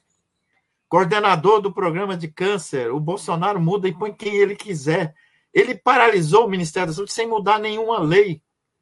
Ele trocou o pessoal da vigilância epidemiológica, trocou tudo, da AIDS, o que ele quis, botou milico e os apaniguados lá da, do, do Centrão, esse povo aí que está agora sendo investigado. Não era só milico. Porque, se fosse milico da área de saúde, que mexe com epidemiologia, tudo bem, para mim, não pode ser só, né? Mas, enfim. Então, o SUS inteiro é assim. Porque como é que o Crivella paralisou o Rio? Ele trocou tudo, botou primo, tia, não sei quem, os apaniguados. Quanto custa mudar isso? Eu falei para a ministra de Portugal, quando mudou para dos conservadores para a esquerda, falei, você vai trocar todo mundo agora. Ela não entendia o que eu falava. Eu expliquei como é que ela falou, Gastão, nenhum ministro da saúde pode mudar o coordenador do programa de câncer de Portugal. Tem critérios internos de seleção, ele tem um mandato. Inclusive, não coincide com a mudança de governo quando é possível. A mesma coisa de saúde mental, a mesma coisa de diretor de, de hospital. Não é eleição, não é isso. Você faz seleção interna, tem que ter três anos de, de sistema nacional ou de serviço nacional. Né? É, tem uma banca que tem gestor do governo, mas tem gente da universidade, da área, vai para atenção primária. Ou seja, isso tudo é, é a política nacional integral. Isso tem que ser norma para o Brasil inteiro, cara. O PT não fala isso. O PSOL também não fala. O Partido Socialista também não fala. O PCdoB também não fala. Por quê? Porque entra no governo usa a mesma coisa. Nós fazemos a mesma coisa. Só que a gente põe gente mais competente. Nós pomos gente que tem compromisso com o movimento sanitário, que vem da atenção primária, mas a gente que põe. Né? De vez em quando aparecem uns prefeitos malucos de esquerda que põe qualquer pessoa. Né? Em grandes cidades, não vou ficar citando aqui, mas sim, sabe, põe. Não é porque entende saúde, né? Agora, na, na, tua, na lógica da tua proposta, quando você propõe essa autarquia tripartite, passaria a existir um plano nacional eh, de cargos e salários para todo o setor médico? Essa autarquia proveria mão de obra para o SUS? Isso, é, mas não é médico. É o seguinte, eu estudei os outros, eu, eu não vou olhar no mercado, eu vou olhar nos outros sistemas. As carreiras dos sistemas públicos são por áreas temáticas. Então, assim, uhum. você tem uma carreira interprofissional, não só médica, para todo mundo que trabalha na atenção primária. Você Sim. tem uma carreira para todo mundo que trabalha em hospital, policlínica. Entendi. Você tem uma carreira para todo mundo que trabalha. É um corte fatiado, não é Isso. um corte profissional. E o direito médicos entram matricialmente na carreira dos hospitais, na carreira claro, do não sei o quê. Mas dependendo do ramo em que ele está incluído. Isso. Se é atenção primária, se é hospitalar, e assim por diante. E, e, e, defendo uma carreira que fique alguma coisa que misture CLT com o estatutário, que seja a carreira do SUS com progressão. A gente já tem um esboço disso feito pelo parte Gonçalo entraria por concurso e parte poderia entrar sem concurso? Não, todo mundo com concurso. Todo mundo com concurso. Como concurso você usa só para estatutário, a gente chama seleção pública. Uhum. Pela lei atual, mas você pode mudar isso. Eu mudaria chamaria tudo Você teria, então, uma, a, o plano é nacional. A, o, o, contratante seria o governo federal de, todo, de não, toda não, a área não. da saúde? Não. O contratante é a autarquia especial. Mas em cada região ou nacionalmente? Nacionalmente. Ou seja, e ela prove... e ela cada prefeitura Isso. deposita no fundo é, um recurso conforme o número de médicos, de enfermeiras Entendi. que tem. Cada dizer, na prática, assim, a prefeitura não terá mais médicos. Não. Mas não, terá, mais, não terá mais enfermeiros. Nem, a, terá... nem o compromisso com a aposentadoria. Passa Perfeito. Ela terá equipamentos. E aí ela vai chegar para a autarquia e dizer: olha, eu preciso de, nesse hospital daqui, X médicos, Y enfermeiros, quem provê pessoal é a autarquia. Isso. Só que essa prefeitura ela é cogestora da autarquia. Você está falando claro, claro. como se fosse uma Mas do ponto de vista. Então, ele fala, não é que eu quero tantos, eu vou, vou repor recurso, foi aprovado na região de saúde aqui, eu vou aumentar em 30% a atenção primária. Nós vamos ter um pronto-socorro novo aqui. Então, então, nós vamos precisar de tal coisa. Né? Eu proponho uma descentralização dos concursos, que sejam estaduais, mas isso aí é aberto, porque nacional é muito complexo. Faz um concurso para o Estado de São Paulo, para poder rodar. Sim, mas, por exemplo, se você tem um Estado que muitos países enfrentam isso, eu agora mesmo estava acompanhando, mesmo em Cuba, eles tiveram um, um pico de, de transmissão da Covid em Matanças, onde fica Varadeiro. Eles tiveram que é, transferir pessoal médico de outras províncias para cobrir é, matanças. É, essa autarquia poderia fazer isso. Eu, eu, imagino que sim, porque a minha proposta é que todo mundo seja funcionário do SUS. Você pergunta para as pessoas hoje assim: onde você trabalha? No HC da USP. Onde você trabalha? No postinho da prefeitura. Onde você trabalha? Não, onde você trabalha? No SUS. Nesse momento, estou exercendo o meu trabalho no, no postinho, no, no, HC, no pronto-socorro. Até porque o, o, salário e a aposentadoria seriam pagos por, esse, por essa autarquia. A, autarquia. Essa carreira pode prever é, diferença de pagamento. Você está exercendo em populações ribeirinhas, ganha mais. Claro. Campinas, nós aprovamos uma lei, Breno, na Câmara Municipal, que tem cinco padrões de pagamento, não de salário. O salário é básico. Quem trabalha, a gente classificou a cidade por IDH e vulnerabilidade né, é, em cinco regiões. A região de, de, maior vulnerabilidade, a equipe inteira, todo mundo que trabalha lá na atenção primária em Portugal, ganha 40% a mais. Saiu de lá, perde esses 40%. Claro. E não, e não entra na aposentadoria, mas você está numa, numa situação de exposição. Claro, é uma indução para poder transferir equipe. Isso. Claro. Essas, e a carreira, aí antes de fazer outra seleção pública, outro concurso público, você abre as vagas para quem já está. Aí, pela ordem de classificação, pela ordem de mérito, eu começo na periferia de São Paulo, que eu quero fazer depois atenção primária em Campos do Jordão. Você vai, cinco anos, dez anos. E, e, Portugal faz isso, Espanha. É prioridade, os plantões. A gente valoriza, paga mais para quem é, eles chamam de horizontal, que é diarista, quem está todo dia. Plantão é só para pronto-socorro. Isso é outra coisa horrível do SUS. Cada dia uma pessoa diferente, você não cria vínculo, horizontalidade na enfermaria, no ambulatório, na atenção primária. Não. Quem fica cinco dias corridos ganha mais do que quem dá plantão. Agora, o plantão prioritário, você pode ter 12 horas a mais de plantão, além da, do horizontal. É, é, quem escolhe é o pessoal que está trabalhando. Então, você está na atenção primária, dá plantão no hospital municipal à noite. Gastão, essas propostas que você formula com apoio de outros sanitaristas, ela já está no âmbito de discussão legislativa, ou por enquanto ela ainda é, digamos, acadêmica ou, ou restrita à área da saúde? Eu dizia que é popular democrática já. Começou no âmbito acadêmico, mas a gente está fazendo muita discussão com, por exemplo, os médicos de família. Primeiro eu fiz com os médicos e médicas populares de família que pressionaram ganharam a eleição, estamos fazendo com a Associação de Medicina de Família. Estou é, fazendo com o pessoal da Atenção Básica de Salvador, eu e outras pessoas.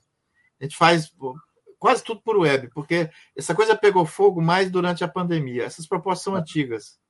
Né? Já tem texto, já tem discussão, mas assim, é, ela está circulando bastante, porque ninguém aguenta mais a política, a não política de pessoal do SUS. Ninguém aguenta mais. O OS está crescendo, cara. Quase 40% da mão de obra do SUS, 38%, é OS. Cidades médias, cidades grandes, né, com toda a desgraceira do OS, gerencialismo, autoritarismo, é, é, é, corrupção, é, e um pessoal que não entende nada, que não tem nada a ver, fica na mão do. E a história do... mostra que a corrupção nas empresas privadas é maior que nas maior, empresas. Maior, sim, maior. Né? E, e, e, a parcialidade, a privatização. Porque quando o pessoal fala privatização, só pensa assim, quando você vende o hospital, né? Quando você. Não. A, a, a privatização da política. Nas OS, quem opina é o setor privado. que a ligação deles é com o setor privado, não é com, não é com a, a tripartite, não é com o SUS, não é com o conselho, não Agora, é com a região. Esse debate tem conseguido é, audiência nos partidos de esquerda, em particular, em particular junto ao PT? Estou fazendo, Breno. É, PSOL São Paulo já conversei várias vezes. PT, nós estamos conversando, nós estamos passando, nós estamos propondo que os candidatos construam propostas não cheguei no Lula, né? mas é, a gente está propondo, nós não chegamos. Né? Mas tem um grupo de saúde que discute né, com o Lula. É, eu, eu participei da comissão de programa do Lula é, as duas, até as duas vezes que ele foi eleito. Eu participar, o pessoal da Dilma nunca me chamou, sei por quê. Mas do Lula, eu fui inclusive o coordenador do, do, do, do, do programa na época, quando o Palocci, era a primeira vitória do Lula, primeiro, que eu fui para lá. Né? É, eu coordenei a comissão de saúde e o Palocci coordenava o programa geral, falava muito com ele é, sobre isso. Então, a, a, minha, o que eu estou dizendo é o seguinte: todo mundo que tiver contato leva essas propostas. Essas propostas são embriões, sabe? Assim, é para ser enxertada, modificada, mas é enfrentar, assumir a coragem de enfrentar problemas estruturais do SUS. A atenção primária não pode continuar com 40% de cobertura. De, deixa eu te colocar algumas outras questões é, sobre isso. Um pouco agora eu vou tratar de financiamento, mas deixa eu te, te abordar de um outro jeito. Eu vou pagar dados de 2017, tá bom?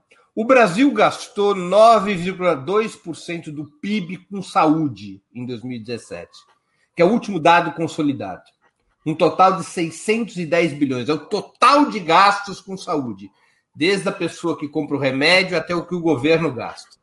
Desse montante, 58% são gastos privados. 42% são gastos públicos. Esses 58% dos gastos privados é, são é, executados por 22% da população, que é quem pode ter gasto privado.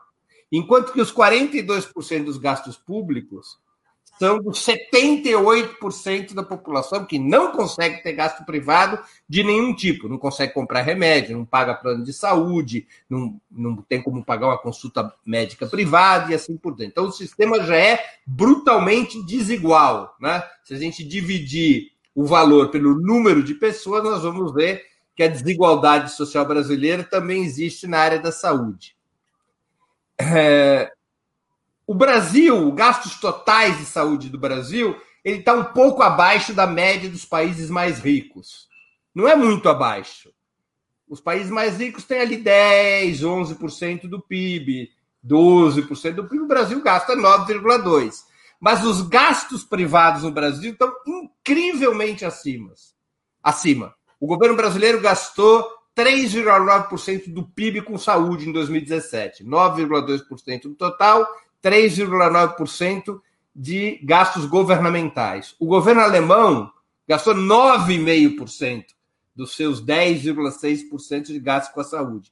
Então, a cobertura pública no Brasil ainda é pequena. Aí eu descobri um outro número, Gastão. Desculpa aqui a numeralha, mas é um pouco para é, traduzir um pouco as inquietações de quem não é da área. Uh, se a gente retirar os gastos com plano de saúde, tirar os gastos com plano de saúde.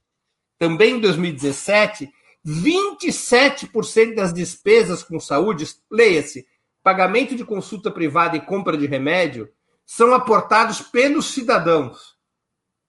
Nos governos Lula e Dilma caiu isso, chegou a ser 37% em 2001, no penúltimo ano do governo Fernando Henrique, caiu para 29% em 2010, uma queda expressiva, mas também depois estagnou.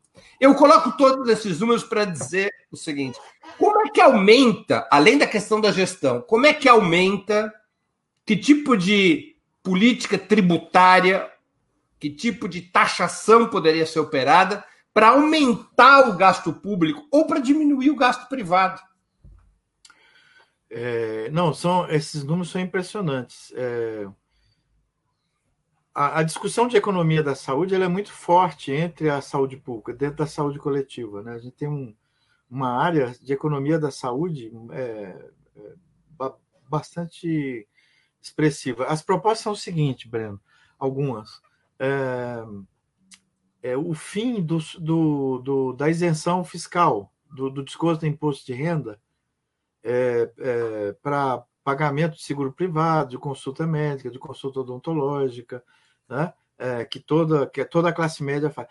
o cálculo é 30 bilhões a mais. O SUS teria 30 bilhões. É o que eu estou pedindo para atenção primária e para os hospitais. Né? Então, é, essa é uma medida. A segunda é uma reforma tributária né, que o, o SUS não vive é, é, a gente tem que derrotar o teto de gasto, tem que é, fazer uma reforma tributária redistributiva e não é, é, progressiva, né, e não regressiva, como, como é o pagamento de imposto no, no Brasil. É, é, a Constituição prevê é, a, o, a medicina de mercado, inclusive o seguro privado. Né? Não, não tem a modalidade de seguro privado, mas é, um, o governo não pode proibir isso. Isso, não pode proibir. Agora, numa população que somente 22% é, tem seguro privado, tem um outro dado que o pessoal nosso estuda, economia da saúde, desses 20, 22%, é, Breno, que tem seguro privado, é, aí varia da, da, conforme a crise econômica, né? mas 40% é contrato coletivo. Uhum. Pagos totalmente ou pelas empresas. Com, pelas empresas. Com as contra-reforma trabalhista, os dois, as empresas deixam de pagar, estão deixando de pagar, que é uma crise do. É, há uma crise nesse setor, em parte porque está reduzindo. Eles já Agora, chegaram o 20... fato de que o preço dos planos de saúde e as mensalidades tem subido em termos subido reais de uma maneira espetacular, inclusive nos governos petistas. Sim, que, que é uma forma deles compensarem e manter a lucratividade, a rentabilidade é, de mercado. É, mas, por exemplo, só se a gente conseguisse terminar com a isenção fiscal, com a isenção do imposto de renda, com o pagamento, já teria 20, 30 bilhões. Na verdade, o que a gente tem que fazer é crescer o do SUS, né? É, 3,8% do orçamento público investido no SUS é muito pouco. Né? A maioria desses países que tem sistema tem 80%, 82%, 90% é, do gasto em saúde. É... Agora, é, é chocante também que 30% desse gasto é, é de pessoas, né? com medicamento, com consulta individual. Nós terminamos uma pesquisa recentemente, a gente estudou região metropolitana de Fortaleza, Porto Alegre e São Paulo. A relação é, da atenção primária com, com a medicina. É, e uma das áreas era, era, essa: quanto quem usa o SUS e não tem seguro privado, ou que tem o seguro privado desses fuleiros aí, desembolsa com saúde. Sabe qual é a cidade que o usuário do SUS mais gasta do bolso com, com, com saúde, com hum. remédio? Hum é Fortaleza, que é o menor IDH, que tem a maior distribuição de renda, onde o SUS é mais frágil, onde a cobertura de saúde da família era 25% e não 50% como é em São Paulo, 60% como é em Campinas.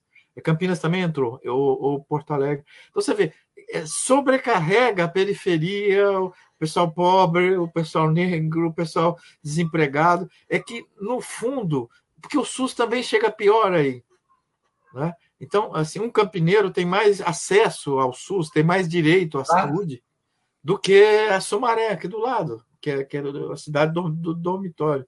Quanto mais pobre a cidade, pior o acesso ao SUS. Ao SUS. Então, a, a desigualdade. Maior a necessidade de gastos Isso. privados.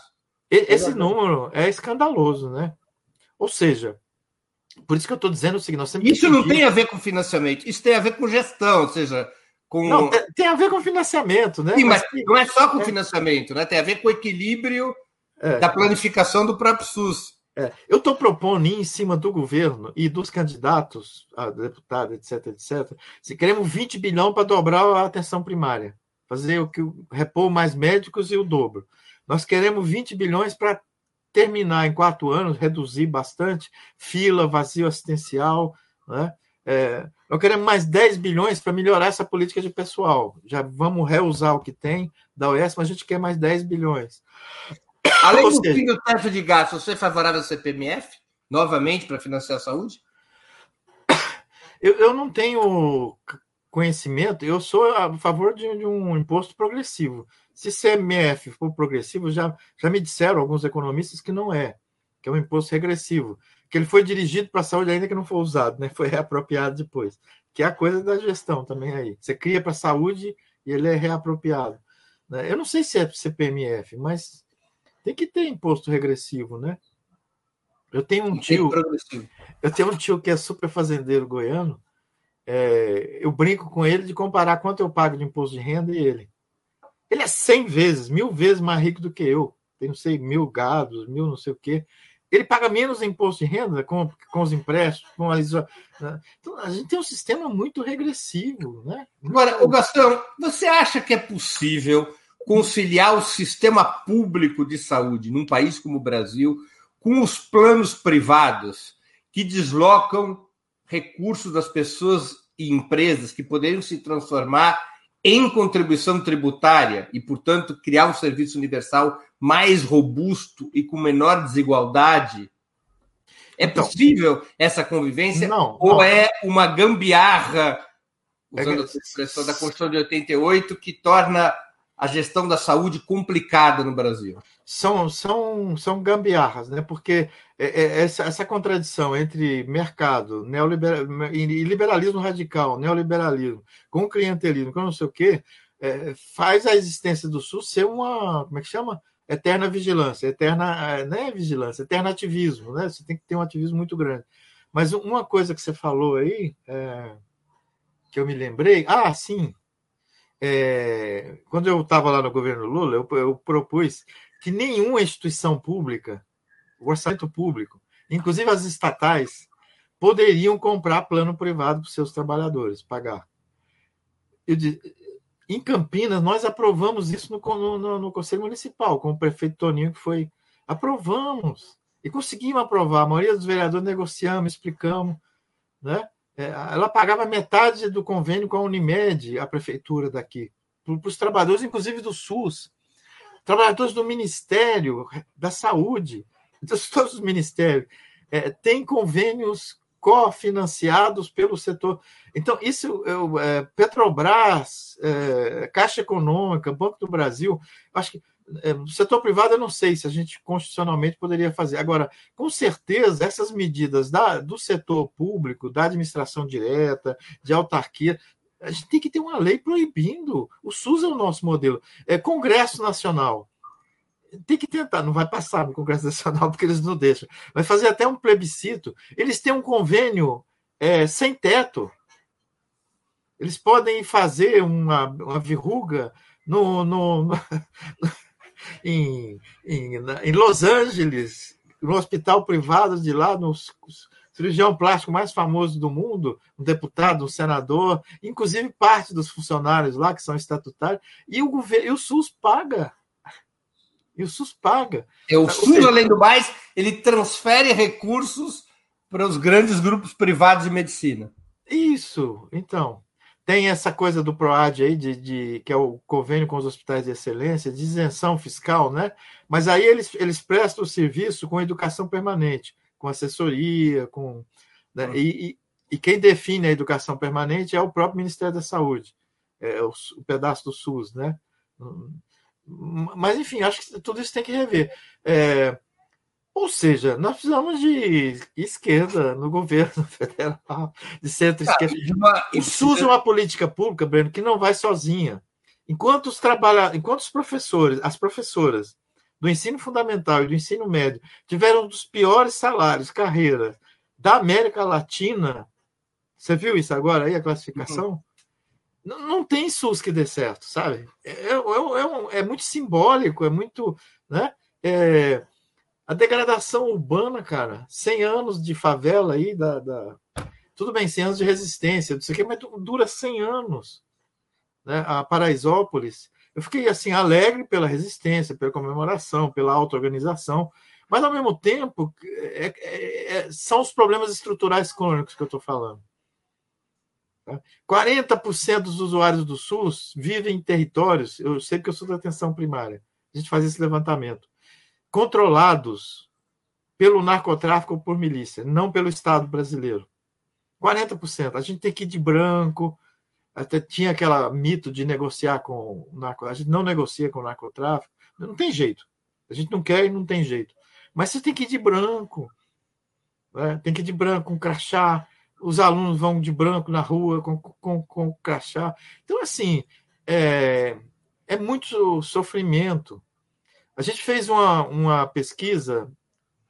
O, Rio de Janeiro, a Universidade Federal do Rio de Janeiro, conseguiu que os internos, internos é o último ano de medicina, os uhum. dois últimos anos, eles ficam um ano, Breno, seis meses, numa equipe de saúde da família, médico, enfermeiro, fazendo tudo que eles fazem, e, e, e, as clínicas de saúde da família no Rio, é tudo no pé das comunidades, no pé das favelas, né? Tem um morro para cima, eles põem no, no, na, na, baixada ali, né? É, e a gente queria avalizar a capacidade de conversar, de negociar com os usuários, de fazer educação em saúde construtiva, participativa. Blá, blá, blá. Sabe o que, que os alunos e alunas trouxeram para nós?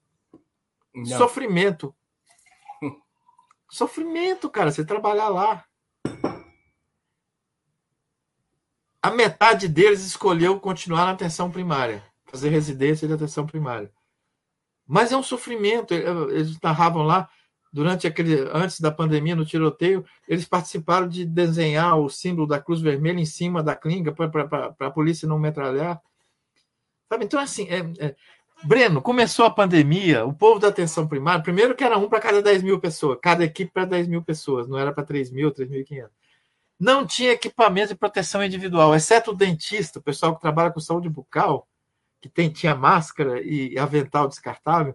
Ninguém na atenção primária tinha uniforme, não tem uniforme. A gente traz o jalequim dobrado e volta para casa, volta no ônibus, volta no carro, contaminando todo mundo. Então, assim, é, metade das unidades básicas, o governo Dilma fez esse diagnóstico, tinha que ser fechado pela nossa vigilância sanitária.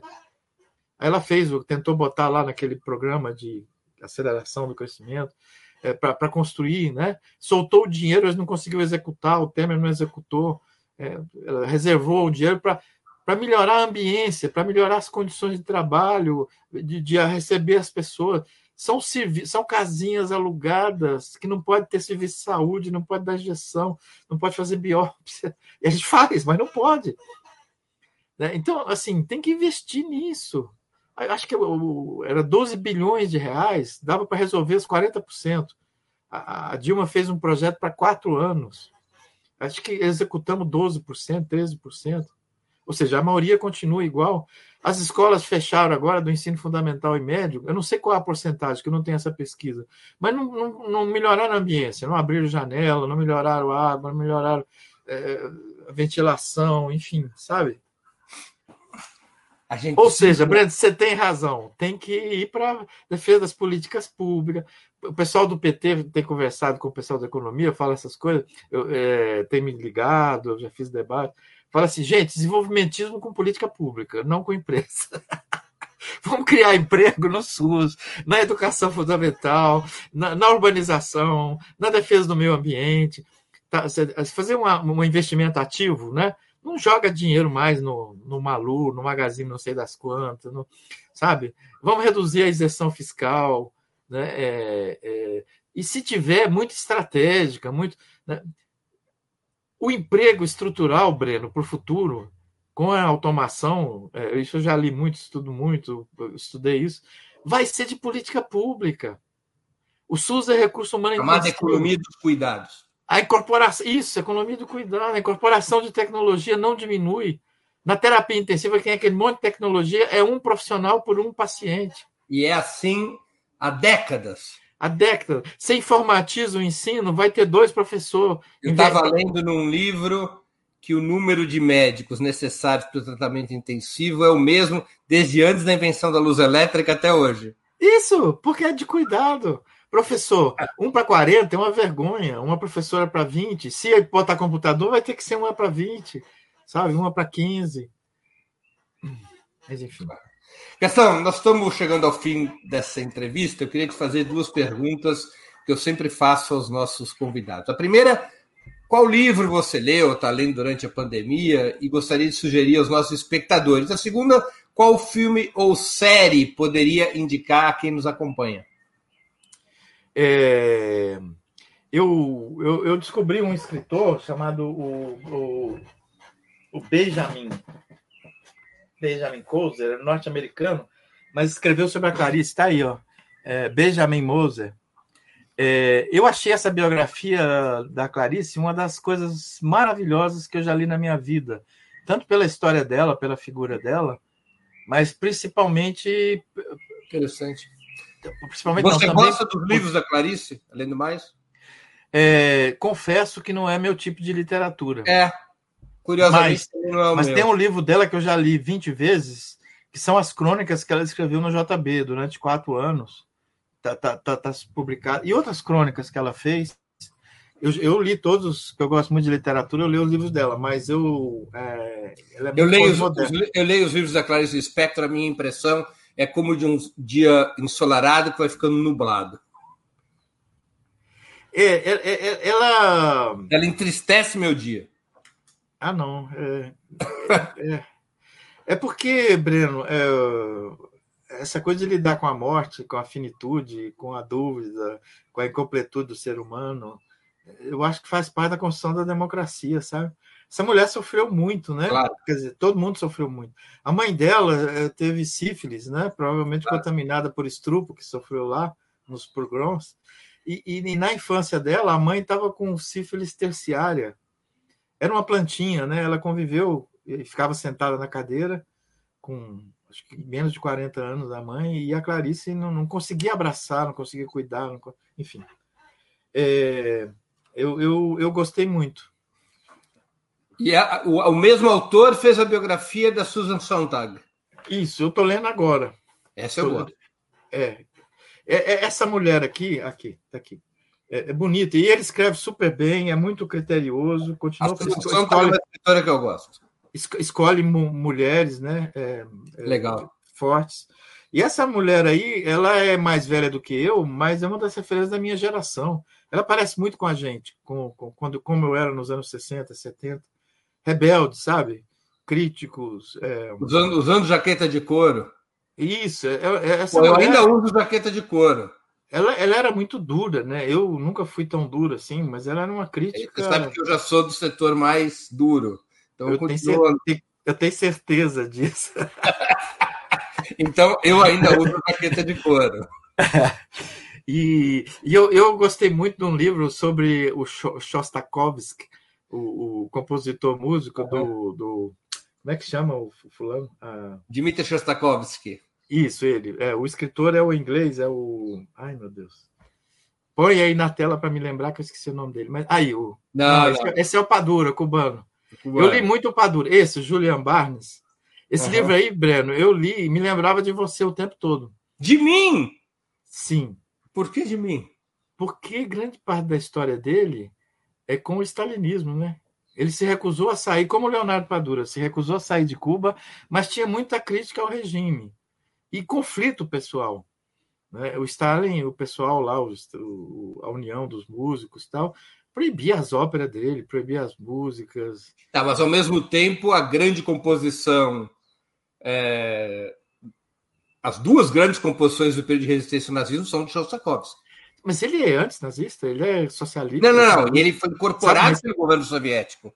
Porque a Sinfonia Foi. Leningrado e a outra, que era um poema até do Evgeny Evtuchenko, que é, é- são duas composições. Era uma relação contraditória. Tá, mas o, o, esse livro aí do, do. Esqueci o nome dele de novo, do Julian. Julian Barnes. Julian Barnes. É, ele usa muito o, o diário que surgiu depois da morte, né? Ah, sim. O sofrimento dele para ser, como Leonardo Padura, para ser né, artista naquele é muito grande. Mas enfim. né? Depois que eu lembrei de você. Eu lembrei de você. Eu sou, eu, eu sou muito anti-stalinista. Eu, Eu acho- também. Ah, você também? Claro, pô. Eu acho até bom. que nem existe stalinismo.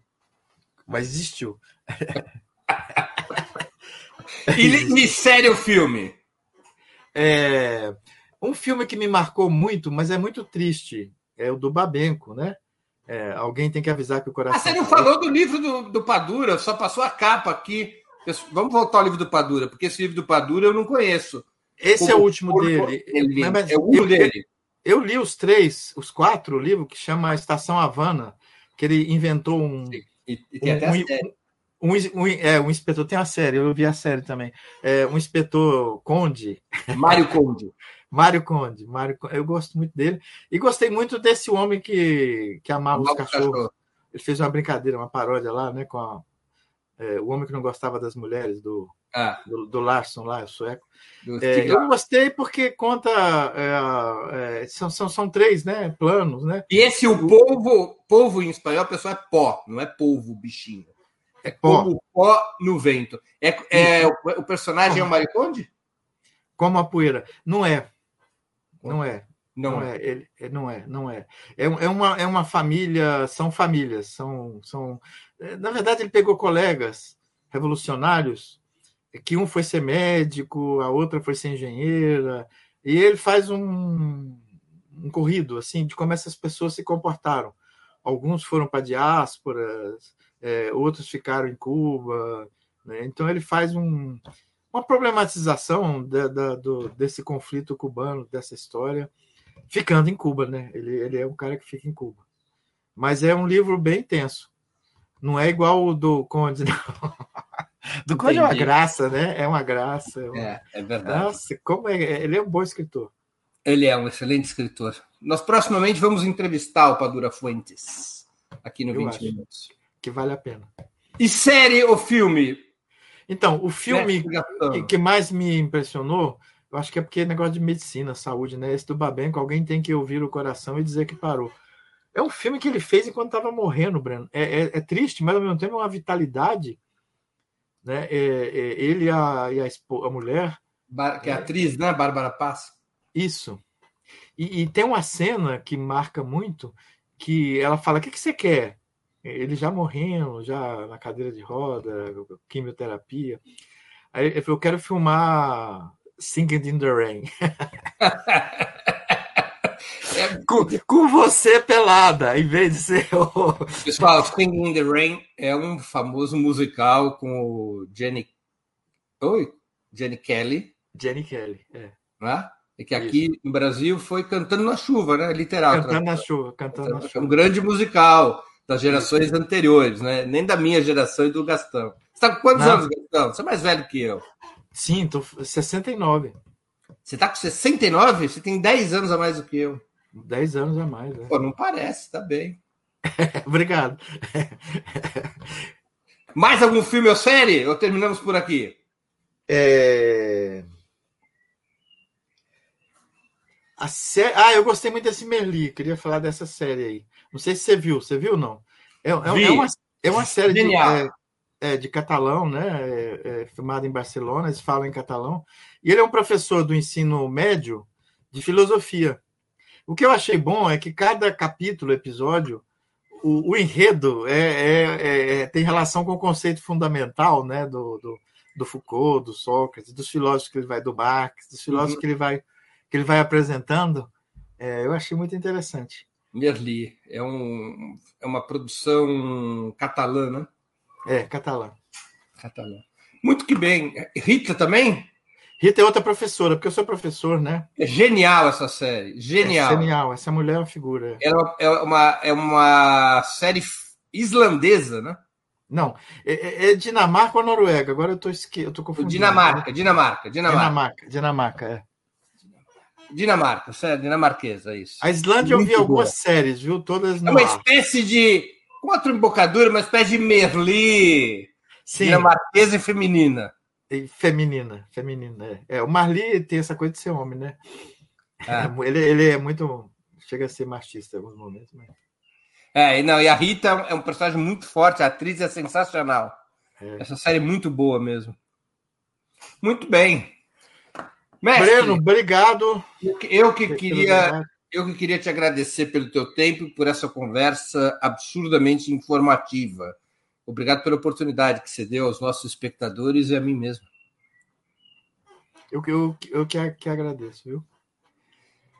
Eu que agradeço. Muito obrigado. Abração, Gastão. Abração. Encer... Encerramos assim mais uma edição do programa 20 Minutos.